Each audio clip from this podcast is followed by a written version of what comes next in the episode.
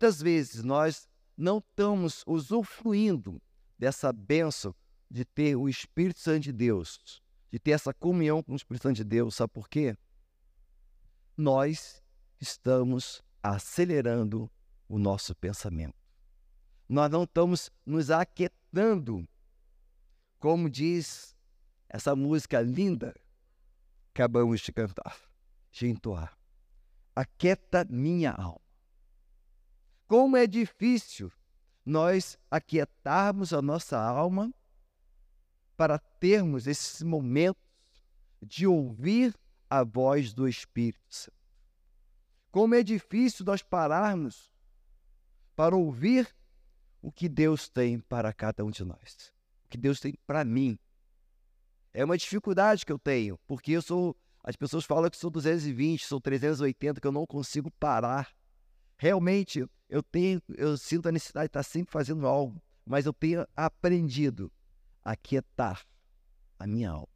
A quietar e para ouvir o que Deus tem a ministrar no meu coração. É um aprendizado que nós temos que ter diariamente, porque os dias têm nos impulsionado, o mundo tem nos impulsionado a cada vez mais acelerar a nossa mente, acelerar o nosso desenvolvimento. Cada dia mais eu tenho que estudar mais, cada dia mais eu tenho que ter mais, cada dia mais eu tenho que conquistar mais. Isso é uma astúcia que o inimigo tem colocado nas nossas vidas, para que nós não venhamos a sentir essa presença de Deus na nossa vida, para que a gente não venha a sentir a presença do Espírito Santo de Deus ministrando em nossos corações. Mas como diz essa canção, aquieta minha alma, faz ouvir, faz o meu coração ouvir a tua voz. Me chama para perto. Sim. Só assim não me sinto só. Aquieta minha alma, faz o meu coração ouvir a tua voz. Me chama para perto. Só assim não me sinto só. Quantas vezes nós nos sentimos só? Quantas vezes nós sentimos desamparados? Porque nós não aquietamos o nosso coração. Nós deixamos que as solicitudes da vida, nós deixamos que o correr do dia a dia tome conta do nosso coração. Porque, na verdade, eu descobri que tudo que eu preciso está em Ti. Mas o meu coração é temoso demais para admitir. Quem é que não tem um coração temoso para admitir que precisa de Deus?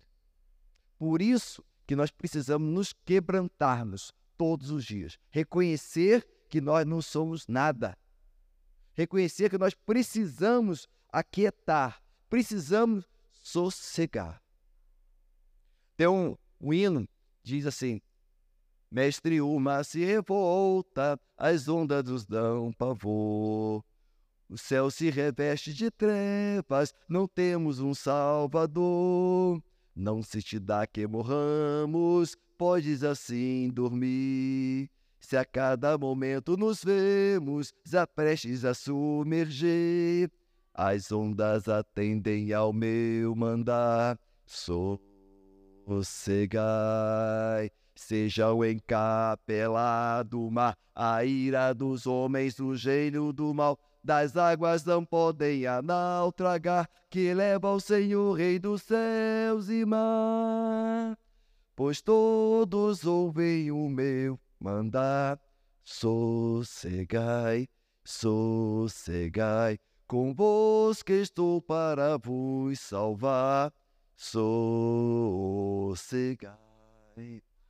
Quanto é difícil nós estarmos passando por tanta luta e sossegar. Quanto é difícil nós confiarmos que o barco da nossa vida, que está sendo jogado de um lado para o outro, o Senhor está ali dentro. O Senhor está dormindo no barco da nossa vida, esperando-nos, só nós alimos a chegarmos a Ele. Gente, vamos sossegar o nosso coração e vamos pedir que o Senhor ministre poderosamente em nossas vidas. Vamos abrir nossas Bíblias em Abacuque 2.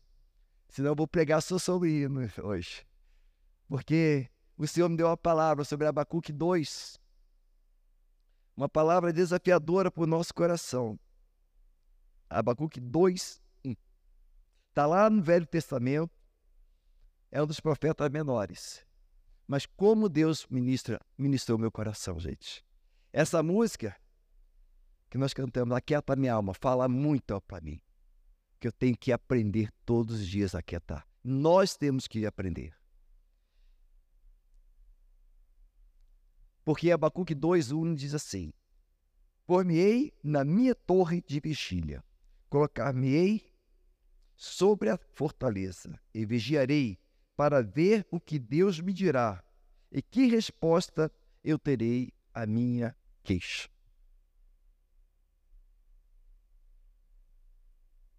Que resposta eu terei à minha queixa?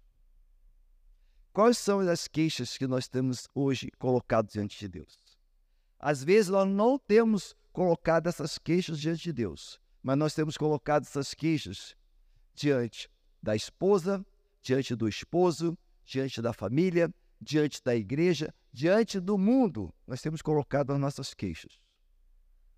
Temos falado dos nossos problemas, temos falado das nossas angústias, temos falado das nossas dificuldades, mas só que nós estamos colocando no lugar errado as nossas queixas.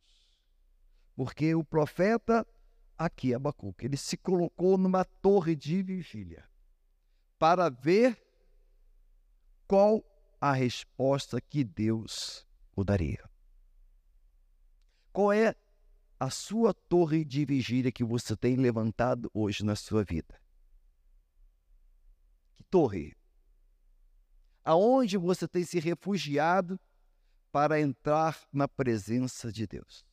O profeta ele, ele conseguiu ali estar na torre para conseguir ter comunhão com Deus para tentar e buscar a presença de Deus, para ouvir a voz de Deus.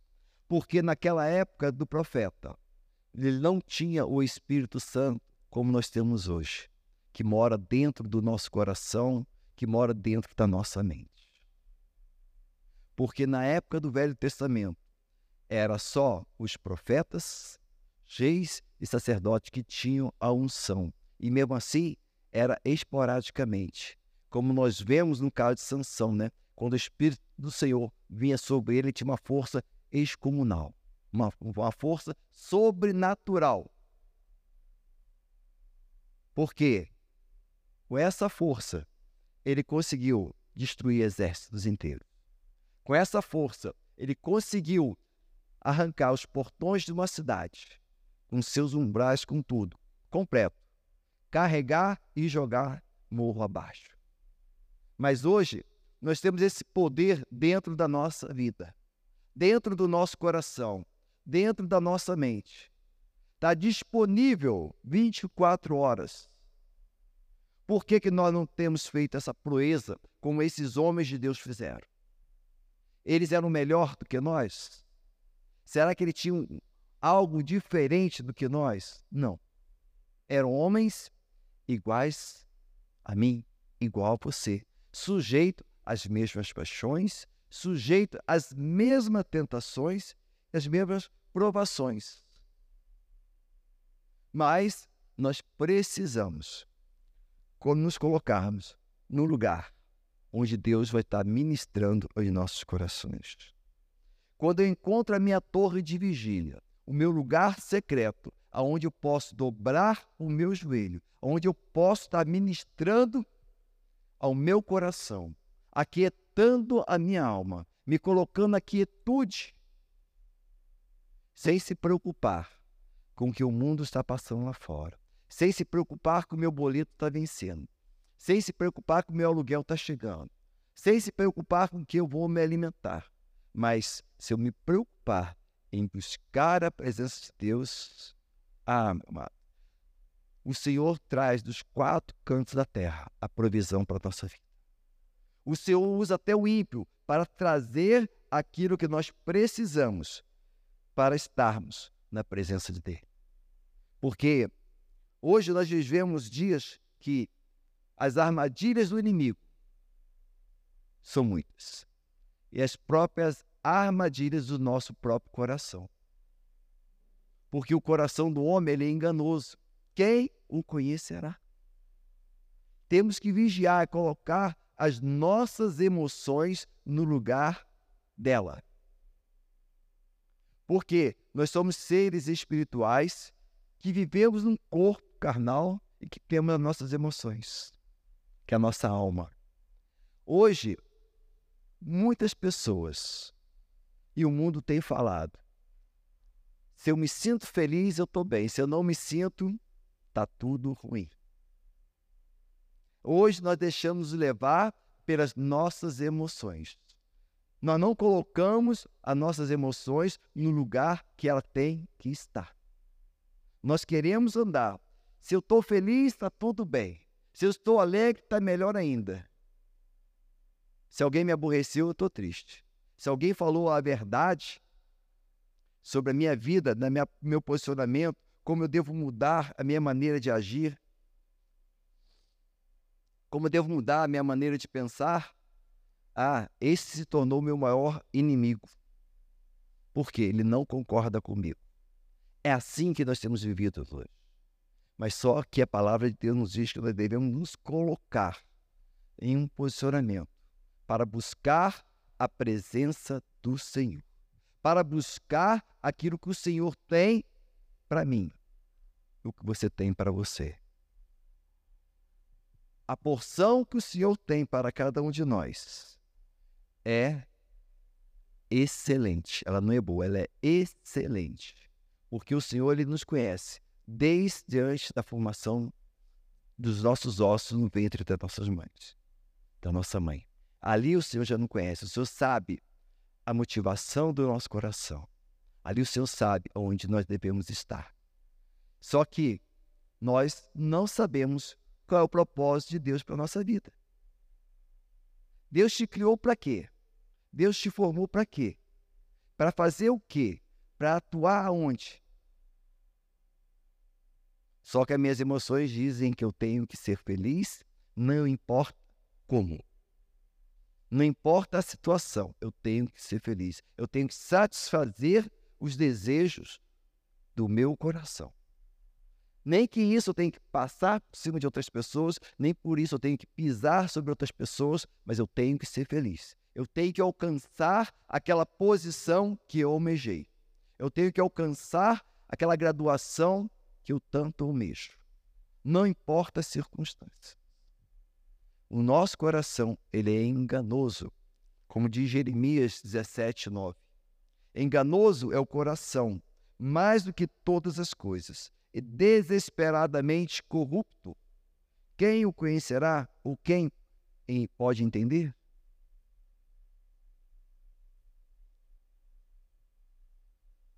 Nós olhamos muitas vezes para dentro de nós e vemos que nós fomos enganados pelas nossas emoções. Você fala, puxa vida, não era para mim ter feito essa ação. Não era para mim ter tomado essa atitude naquele momento. Eu deixei que muitas vezes a raiva, o rancor naquele momento, né, nos tomasse de uma forma assim sobrenatural, podemos até dizer, né? que na razão normal você não faria aquilo, mas no calor das emoções você faz e depois vem a consequência sobre nossas vidas. O nosso coração é enganoso. Nós temos que agir como a palavra de Deus nos orienta. Temos que agir em amor, em mansidão, tendo domínio próprio. Domínio próprio é controlar os nossos atos e as nossas emoções. A palavra de Deus diz, o apóstolo diz, irai-vos, mas não pequeis. A ira pode vir, a vontade pode vir de fazer, mas você compete dominá-la. Compete dominar as vontades e as, aquela fúria que muitas vezes vem ao nosso coração. Temos que dominar, né? Porque a nossa vida é feita de escolhas. E quando nós subimos nessa torre de vigília, nós começamos a tomar escolhas que vêm aos nossos corações. Porque quando Caim matou Abel, né, antes dele matar Abel, o Senhor falou para ele que tinha que dominar o desejo do coração dele. Ele tinha que dominar aquela fúria que estava vindo dele. Se ele conseguisse dominar, que ele conseguisse vencer aquilo, ele seria aceito. Mas só que não. Ele deixou que aquele sentimento tomar conta da vida dele, ele foi até que ele matou o próprio irmão.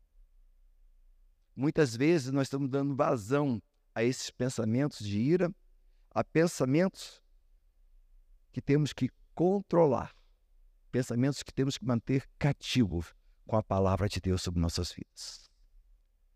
Que os pensamentos vêm e temos que nos controlar, aprender a não ser precipitados, aprender a não julgar, a não agir de forma inesperada, mas de forma como a palavra de Deus nos ensina, como a forma que a palavra de Deus nos instrui. Se teu inimigo te obrigar a caminhar uma milha, caminha dois com ele. Não se importa, não. Ah, vamos caminhar um quilômetro? Não quero. Então tá, vou caminhar um quilômetro. Agora vamos caminhar mais um. Agora quem quer caminhar mais um sou eu. Porque quando você começa a caminhar, começa a viver, a estar junto com outra pessoa, você passa a conhecer o coração daquela pessoa. Se o coração dele é um coração bom ou um coração mau. Se ele tem um coração agradável ou um coração desprezível. Quando nós caminhamos, nós vamos tomar as decisões porque nós passamos a conhecer. E a palavra de Deus nos orienta. Que nós devemos nos achegar a Deus e fugir de toda a aparência do mal. Rejeitar sempre o mal sempre nos colocarmos na presença do nosso Deus, sabendo que eu tenho que me fortalecer a cada dia. Eu tenho que estar na presença do meu Deus todos os dias, para que eu possa estar transbordando desse amor. Se o profeta Abacuque não tivesse se colocado nesse lugar, nessa torre de vigília, como ele saberia que Deus estaria falando para a nação naquela época, para Israel naquela época.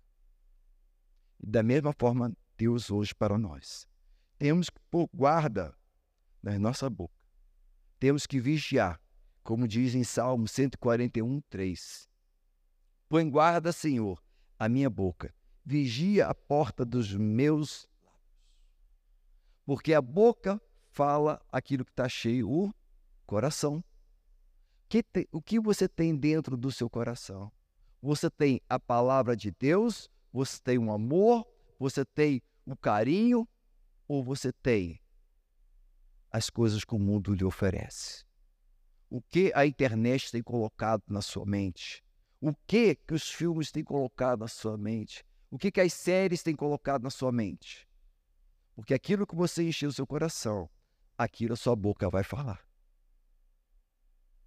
Tem um ditado popular também diga, né, que diz, né, me diga com quem tu andas, que eu direi quem tu és. Se você anda com o Espírito Santo de Deus, você é um homem de Deus, você é uma mulher de Deus.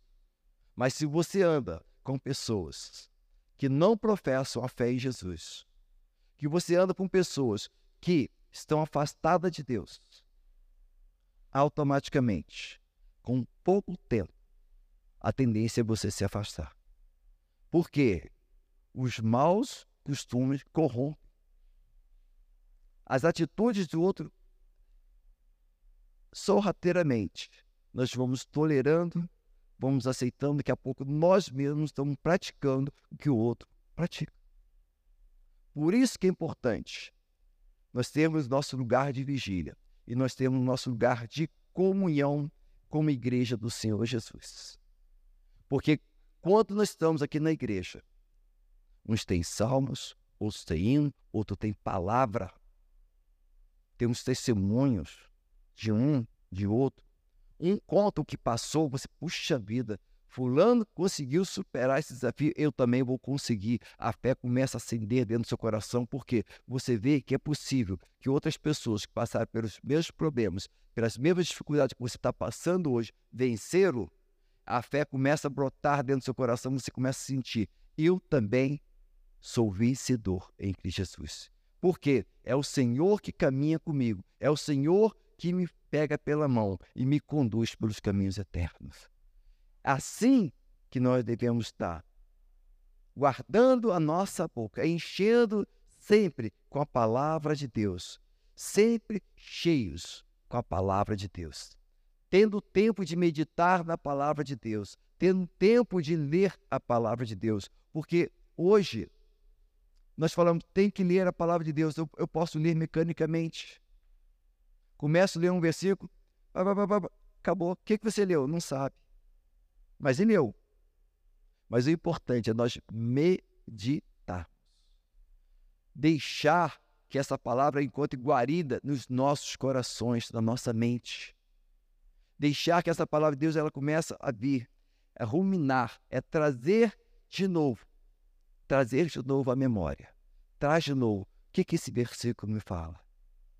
O que, que esse versículo tem me falado? Põe guarda, Senhor, na minha boca. O que, que quer guardar na minha boca? Vigia a porta dos meus lábios. O que é vigiar a porta dos meus lábios? É colocar um cadeadozinho, trancar, não vai adiantar nada. Por quê? Seus atos vão estar falando. A sua expressão facial vai estar falando. A sua expressão corporal vai estar falando que está cheio o seu coração. Muitas vezes a gente não precisa falar nada. Só o olhar já diz tudo. Já diz que você foi reprovado. Né? As pessoas olham para a gente e dizem, ixi, dancei, fui reprovado. Não precisou falar nada.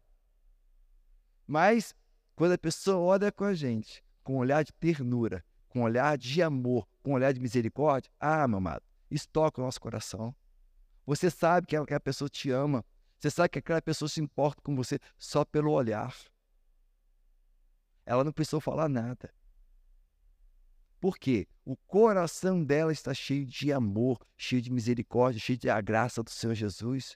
Por isso, temos que vigiar aquilo que entra pelos nossos olhos, que entra pelos nossos ouvidos, para que não venha contaminar os nossos corações contaminar. Porque lá em Mateus 12, 34, ele fala, né? A árvore e seus frutos. Posso dizer que o homem e o seu coração, né? Os frutos do coração. Ele fala assim. Mateus 12, a partir do verso 33. Ou fazei a árvore boa e o seu fruto é bom, ou a árvore é má e o seu fruto é mau, porque do fruto se conhece a árvore. Ele continua assim: raça de víboras. Como pode falar de coisas boas sendo maus? Porque a boca fala o que está cheio o coração.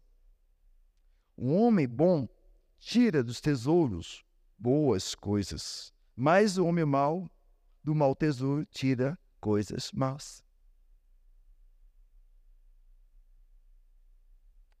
ele fala assim, raça de víboras, né? Como pode falar de coisas boas se o seu coração não é bom?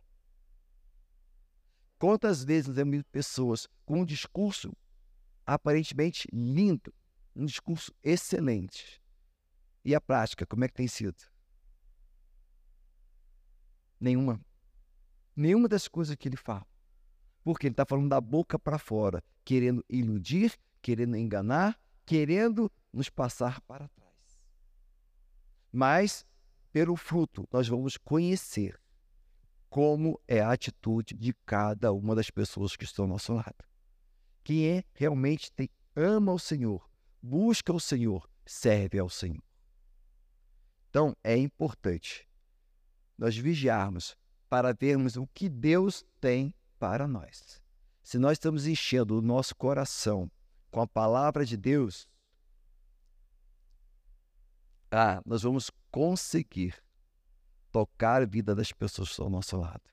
Nós vamos conseguir tocar o céu com as nossas atitudes de amor, com as nossas atitudes de misericórdia, com as nossas atitudes que glorifique, que exalte ao nome do Senhor. E qual resposta que eu vou dar a essa sociedade que nós estamos vivendo? Eu já falei aqui. É uma vida de temor, uma vida de amor, uma vida que glorifique e exalte o nome do Senhor. Porque Lucas 6,45 ele diz assim: O homem bom, do bom, te, do bom tesouro do coração, tira o bem. E o mal do mau tesouro, tira o mal, porque a boca fala o que está cheio do coração. Mais uma vez, vamos encher o nosso coração da boa, bendita palavra de Deus, para sabermos como nós vamos andar, para sabermos como a boa e poderosa mão de Deus venha encher os nossos corações. Se assim o fizermos, nós vamos ser cheios do Espírito Santo de Deus para ministrar com autoridade, para ministrar com ousadia, para ministrar aos corações que estão aflitos, perdidos, sem caminho, sem rumo. Nós precisamos ter essa vida de oração, de comunhão, ter o nosso lugar secreto, colocarmos na torre de vigia. Vigiar, primeiramente, não é a vida do vizinho, não é a vida do irmão, é vigiar a minha vida. Primeiro eu vigio a minha vida. Não é para vigiar a vida de ninguém. É vigiar a minha vida. Vigiar o meu coração. Vigiar a minha mente. Como eu estou me portando. À luz da palavra de Deus. Porque luz para os meus caminhos é a tua palavra. Porque se você andar como a palavra de Deus nos orienta, como a palavra de Deus nos mostra, ah, meu irmão, não tem diabo, não tem demônio, não tem mundo que vá te vencer. Por quê?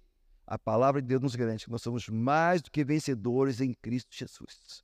Nós somos mais do que vencedores em Cristo Jesus em todas as fases da nossa vida, seja como criança, seja como jovem, como adulto ou como uma pessoa mais madura ou como um senhor de idade da terceira geração. Por quê? O Senhor tem respaldado a nossa vida. O Senhor tem guardado nosso coração. Vamos ficar firmes. Não vamos titubear. Não vamos vacilar. Mas vamos guardar a palavra de Deus em nossos corações. Guardei, Senhor, a tua palavra no meu coração para não pecar contra ti. Assim tem que ser a nossa vida. Assim tem que ser nosso proceder todos os dias. Amém?